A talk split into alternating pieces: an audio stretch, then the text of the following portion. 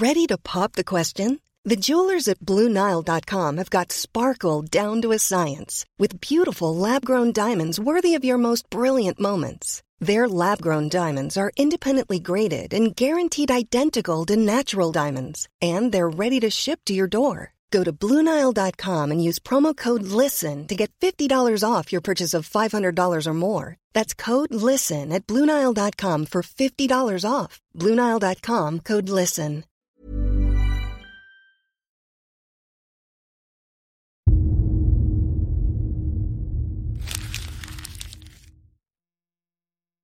Seguirle el ritmo al país no es cosa fácil, pero en este espacio intentaremos, semana a semana y en 25 minutos, comprender juntos lo que sucede en el territorio que habitamos.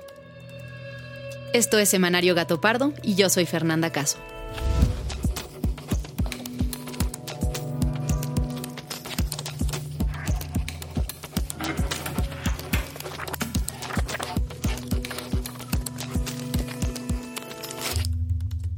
Les cuento que el equipo de Gato Pardo está celebrando, que ya salió de imprenta la nueva edición de la revista, en esta ocasión dedicada al tema de salud mental. Le pedimos a Guillo, el editor de la revista, que nos contara un poco del contenido. Hola Fer, pues desde hace unas semanas ya está en circulación el nuevo número de Gato Pardo. Eh, nos parecía que era un tema importantísimo que no suele hablarse en, la conversación diaria. En este número tenemos un fragmento de unos poemas de Karen Villeda sobre autismo. Además tenemos una historia de Eugenia Coppel y los hongos psicodélicos. Hizo literal un viaje entre Ciudad de México, Guadalajara y Oaxaca en busca del el furor de los hongos psicodélicos en tratamientos terapéuticos. Eh, creo que todas las historias van entre el reportaje narrativo y el testimonial y le da un toque sinceramente muy personal que creo que va a llegarle a todos los lectores. Ahora sí, vamos a la junta editorial que tuvimos esta semana y en donde discutimos las noticias que abordaríamos en este espacio. El primer tema lo puso sobre la mesa Majo, una de las investigadoras del semanario. El tema que tiene que estar es la violencia que hubo en el partido de fútbol en Querétaro. Estuvo horroroso. En el partido del 5 de marzo entre Querétaro y Atlas, el fútbol en México vivió uno de los eventos más lamentables y violentos en toda su historia. Corría el minuto 61 del partido, cuando en una de las cabeceras del estadio comenzó un altercado entre barras que en poco tiempo se tornó masivo y unos minutos después se autorizó la entrada de familias a la cancha para alejarse de los golpes. La televisión y las redes sociales se llenaron de videos mostrando aficionados ligados con el Club Querétaro golpeando y pateando a personas desnudas y en aparente estado de inconsciencia, aficionados del Club Atlas, el equipo visitante. ¡Ya estuvo, ¡Ya estuvo, ya estuvo! El saldo oficial del evento fueron 26 personas heridas, tres de ellas de gravedad. El gobernador de Querétaro ha anunciado la detención de 22 personas, de las 40 órdenes de aprehensión que se han girado hasta este momento. Por su parte, la Liga Mexicana de Fútbol anunció las siguientes sanciones para los Gallos Blancos del Querétaro. 1. Los miembros de la directiva tendrán que dejar el control del equipo. 2. El equipo del Querétaro tendrá que jugar sus partidos a puerta cerrada durante un año.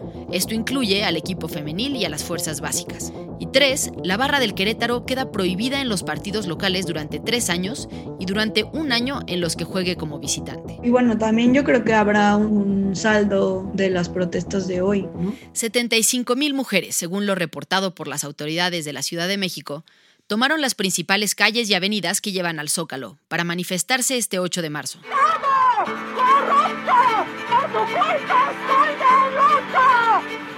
Según datos del Sistema Nacional de Seguridad Pública, 2021 fue el año con más feminicidios en la historia de México, 1006. La protesta del 8M no se limitó a la Ciudad de México, sino que se extendió por todo el país, en lugares como Ecatepec, uno de los municipios con más feminicidios del país y donde, en señal de protesta, se dejaron varios ataúdes frente al ayuntamiento. En Oaxaca, donde la organización Grupo de Mujeres 8 de Marzo exigió a las autoridades frenar los feminicidios, y en la capital del estado de Guerrero, en donde la protesta estuvo protagonizada por empleadas del ayuntamiento que acusaron de acoso laboral a algunos de sus compañeros de trabajo.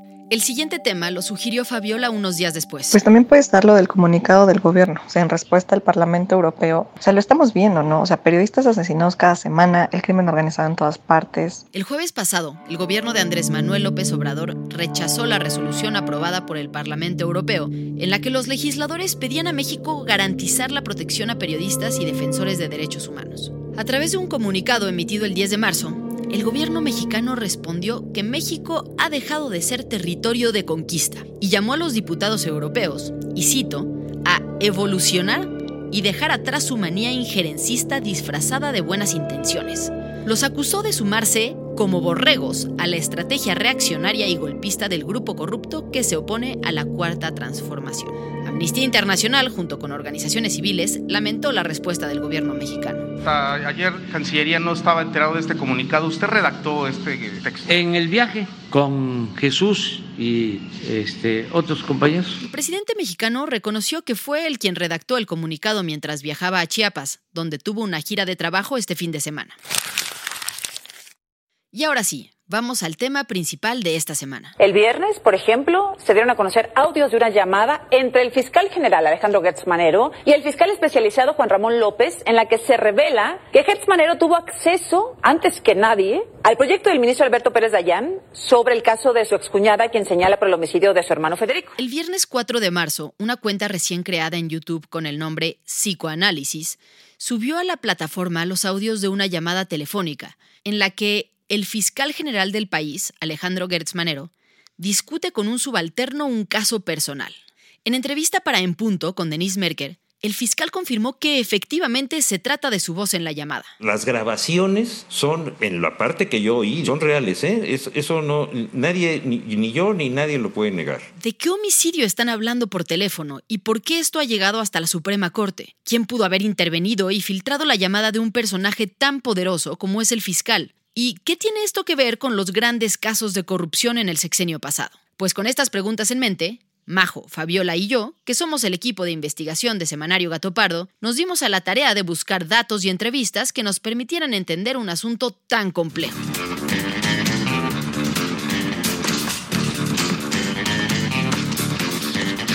Acepto En la llamada intervenida, el fiscal Gertz Manero está hablando con el fiscal especializado Juan Ramos López de un asunto personal que involucra a su hermano fallecido, Federico, a Laura Morán, quien fue su pareja por más de 50 años, y a las dos hijas que ella tuvo en un matrimonio anterior y que se llaman Alejandra y Laura. ¿De qué se está acusando a tu mamá y por qué? El fiscal general de la República, Alejandro Gertz Manero, en 2015 inició una denuncia en contra de mi abuela, Laura Morán Servín, y de sus dos hijas, Alejandra Cuevas Morán, mi madre, y mi tía Laura Cuevas Morán. La acusación original era omisión de cuidados, es decir, dando a entender que mi abuela de 88 años en ese entonces, en ese verano de 2015, no cuidó a su hermano. La voz que escuchas es la de Alonso, nieto de Laura, quien a sus 95 años de edad, quien se encuentra en prisión domiciliaria, es decir, no puede salir de su casa.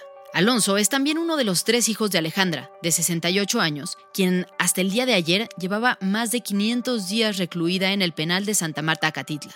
Entrevisté a Alonso el sábado, antes de que la Suprema Corte de Justicia discutiera el asunto de su madre, lo cual sucedió el día de ayer, lunes. Alonso me contó la historia desde el inicio. Según lo relata, un día en agosto de 2015, su abuela Laura le llamó a Alejandro, su cuñado y futuro fiscal general de la República, para avisarle que su hermano de 82 años estaba muy enfermo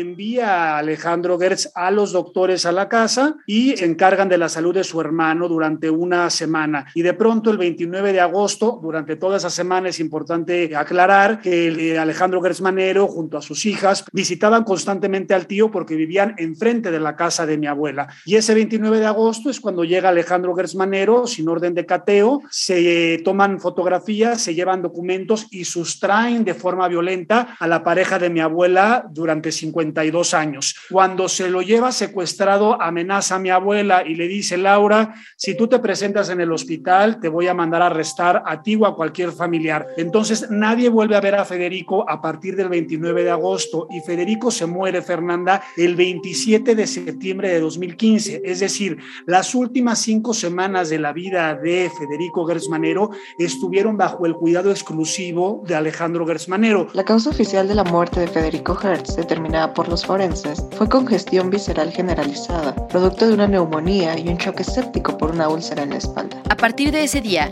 Gertz se ha dedicado a perseguir a Laura y principalmente a una de sus hijas, Alejandra. Esta es la versión que el fiscal ha dado en medios y que ha sostenido, aquí en una entrevista con Radio Fórmula la semana pasada. Yo soy la víctima, yo no soy el presunto responsable de la muerte, yo soy el hermano del que fue a encontrar a su hermano tirado en un camastro con toda la espalda cubierta de llagas, ahogándose en sus propias flemas, inconsciente, deshidratado. La defensa argumenta que las acusaciones de negligencia son falsas. Han presentado evidencia de que Federico recibió atención médica auxilio de enfermeros e incluso contaba con un cuidador personal. En 2016, la Procuraduría decidió que no había evidencia suficiente para proceder penalmente contra nadie. Sin embargo, Gertz promovió recursos y amparos que mantuvieron abierto el asunto. Unos años más tarde, ya con Gertz como fiscal general del país, las cosas cambiaron. Llega el 2019, asume el cargo como fiscal general de la República Alejandro Gertz Manero e inmediatamente el expediente lo envían misteriosamente a la Fiscalía Central para la Investigación de Delitos Especiales y Electorales. Y en cuestión de meses, el abogado en septiembre en 2020 nos renuncia porque dice que ya no aguanta las amenazas del fiscal, por lo tanto nos abandona el caso. Y en cuestión de semanas sale mi hermano manejando, mi mamá viene de piloto,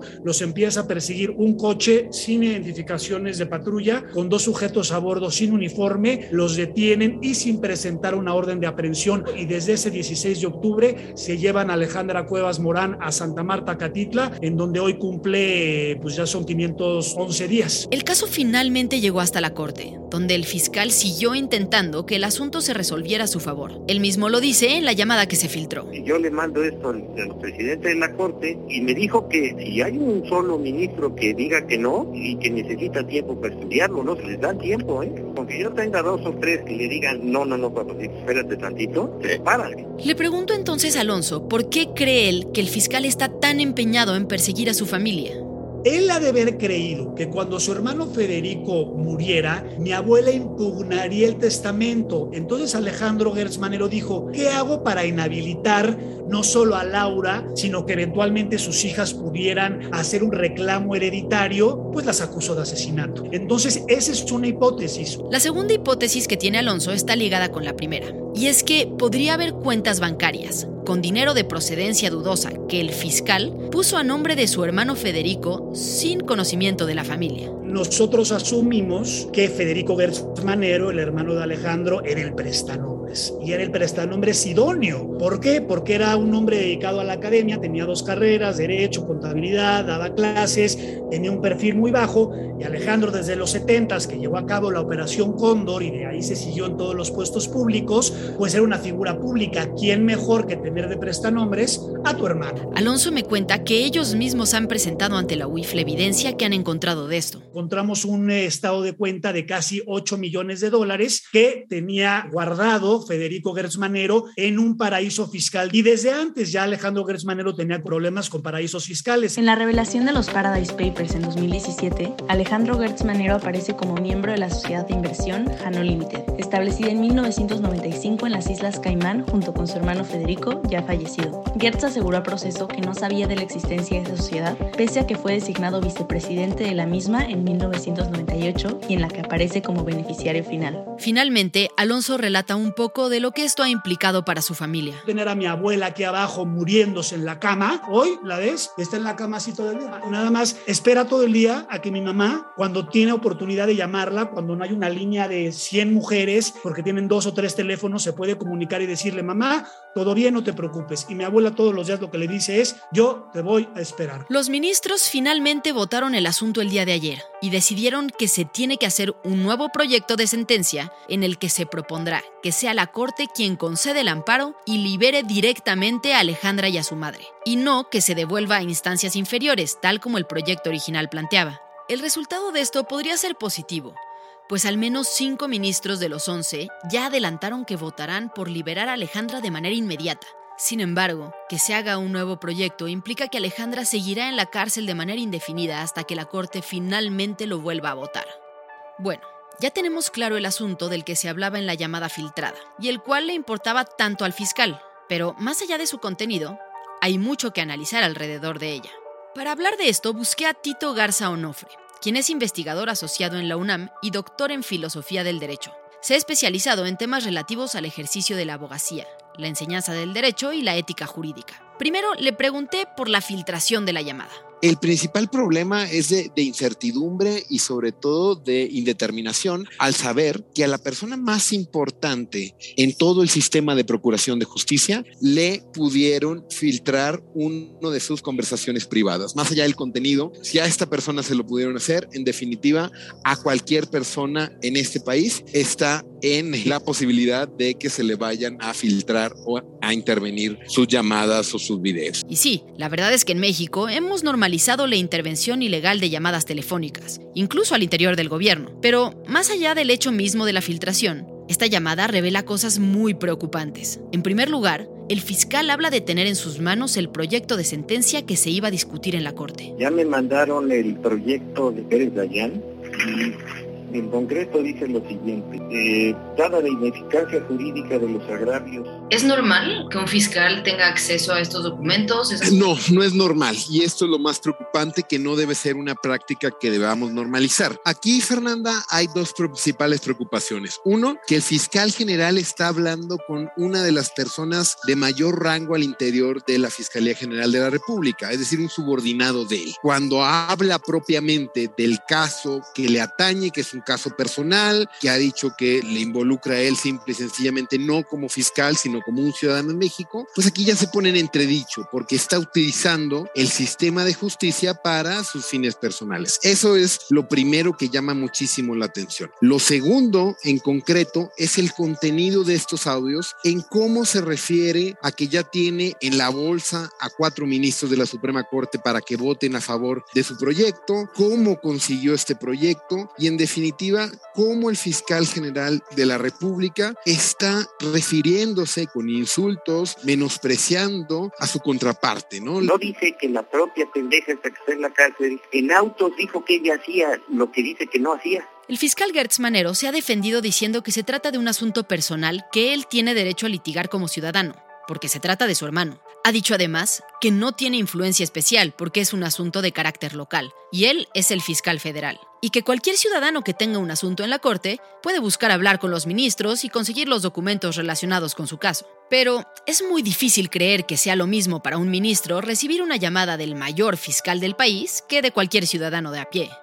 ¿No tiene en realidad su puesto un peso de facto para influir incluso en juicios locales? Gertz insiste en que la víctima es él, no solo porque perdió a su hermano, sino porque según él, la filtración de la llamada es parte de una estrategia de extorsión orquestada por sujetos muy poderosos que están siendo investigados y acusados de corrupción por la institución que él encabeza de todos los casos que se están en este momento tramitando y que son verdaderos ejemplos de extorsión, que por, supuesto le quieren echar todo lo que puedan de lodo encima a quien los acuse.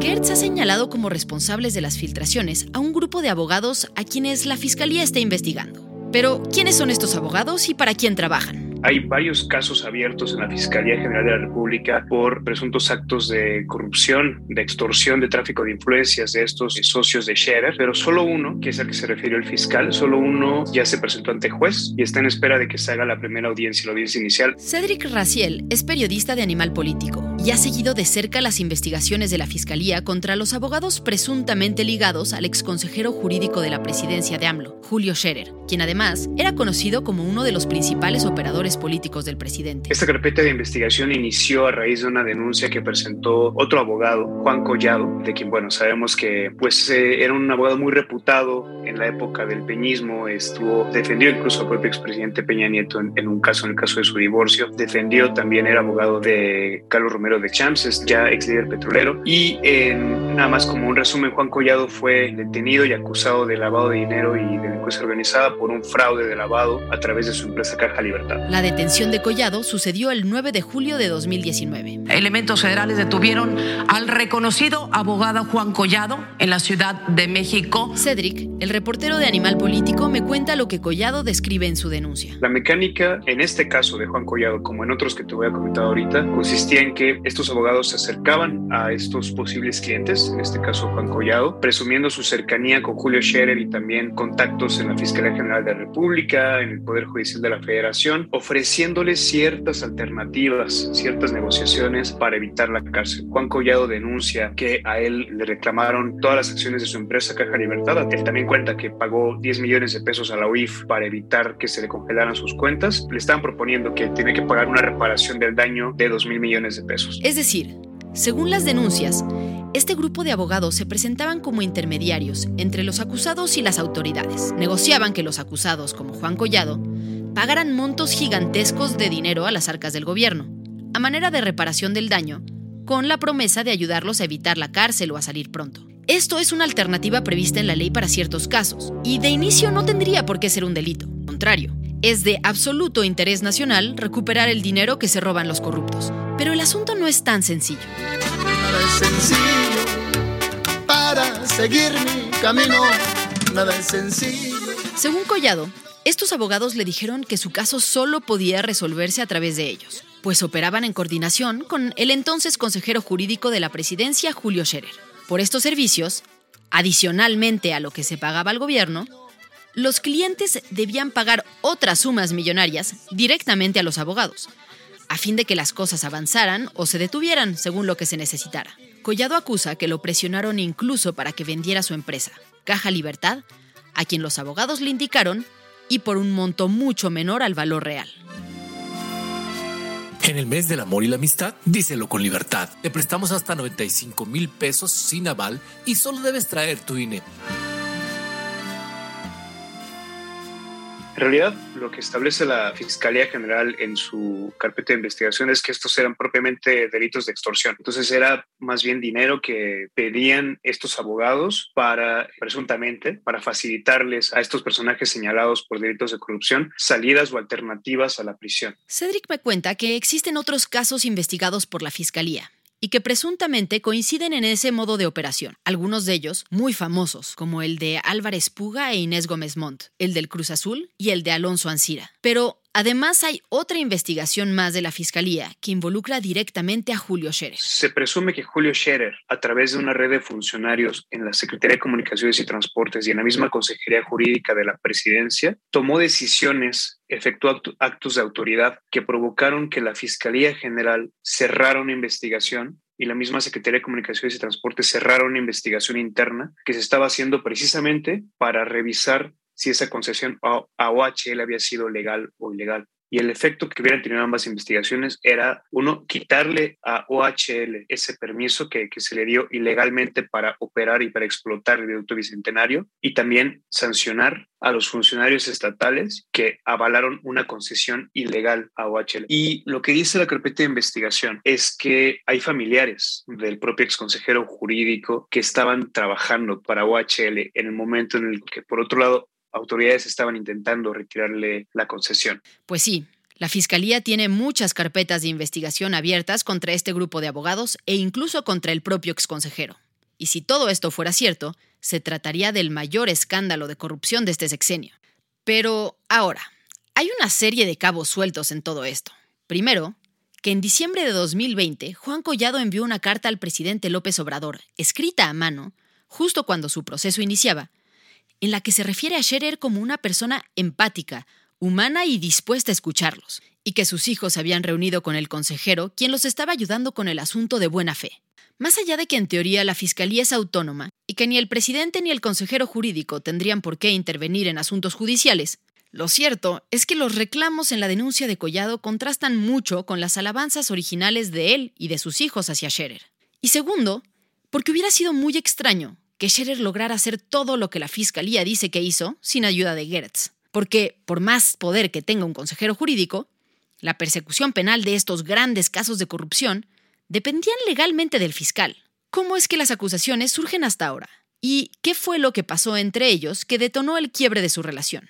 Bueno, pues el diario El País ha sugerido una respuesta. El 25 de septiembre de 2021, la revista Proceso, entre cuyos propietarios están los miembros de la familia Scherer, publicó una investigación sobre el patrimonio de Gertz Manero en la que revelaba una costosa casa en Las Lomas que presuntamente compró con recursos de la Universidad de las Américas cuando era rector y luego se autorregaló como pago por una deuda. Según las investigaciones del diario El País, esta publicación marcó un antes y un después en la relación entre Scherer y Gertz. Por otro lado, el periodista Raimundo Riva Palacio, en su columna estrictamente personal, sugiere que este desencuentro viene de otro lado, que coincide en tiempo con la publicación de la revista Proceso, y nos regresa al asunto con el que todo empezó, el caso del hermano de Gertz que falleció en 2015.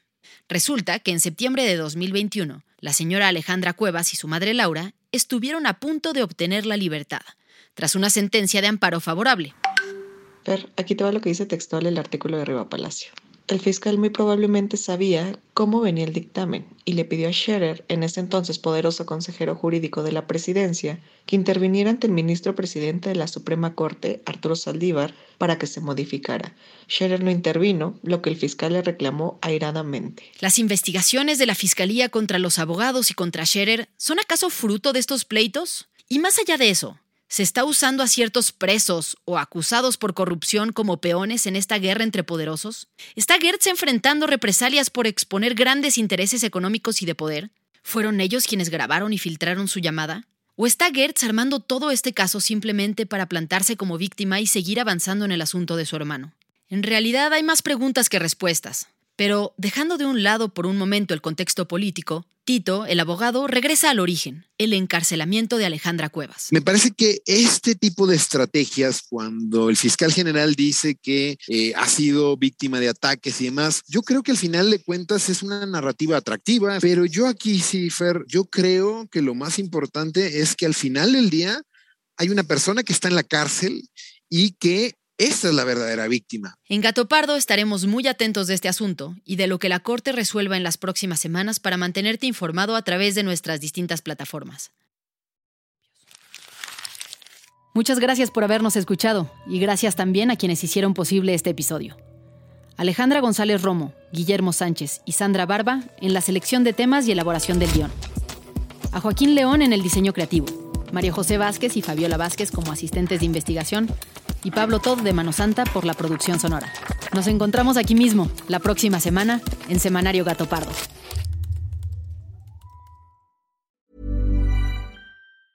If you thought the only way to get a more defined jawline with natural-looking results was through surgery, think again. Juvederm Volux XC is a non-surgical injectable gel filler that improves moderate to severe loss of jawline definition and can help you achieve natural-looking results with little downtime. Even better, this improved definition lasts up to one year with optimal treatment. No maintenance required. Improve jawline definition for a smooth, sculpted look with Juvederm Volux XC. For important safety information and to find a licensed specialist, visit juvederm.com. That's J U V E D E R M.com. Not for people with severe allergic reactions, allergies to lidocaine, or the proteins used in Juvederm. Common side effects include injection site redness, swelling, pain, tenderness, firmness, lumps, bumps, bruising, discoloration, or itching. There's a risk of unintentional injection into a blood vessel, which can cause vision abnormalities, blindness, stroke, temporary scabs, or scarring. Talk to a licensed specialist to find out if it's right for you.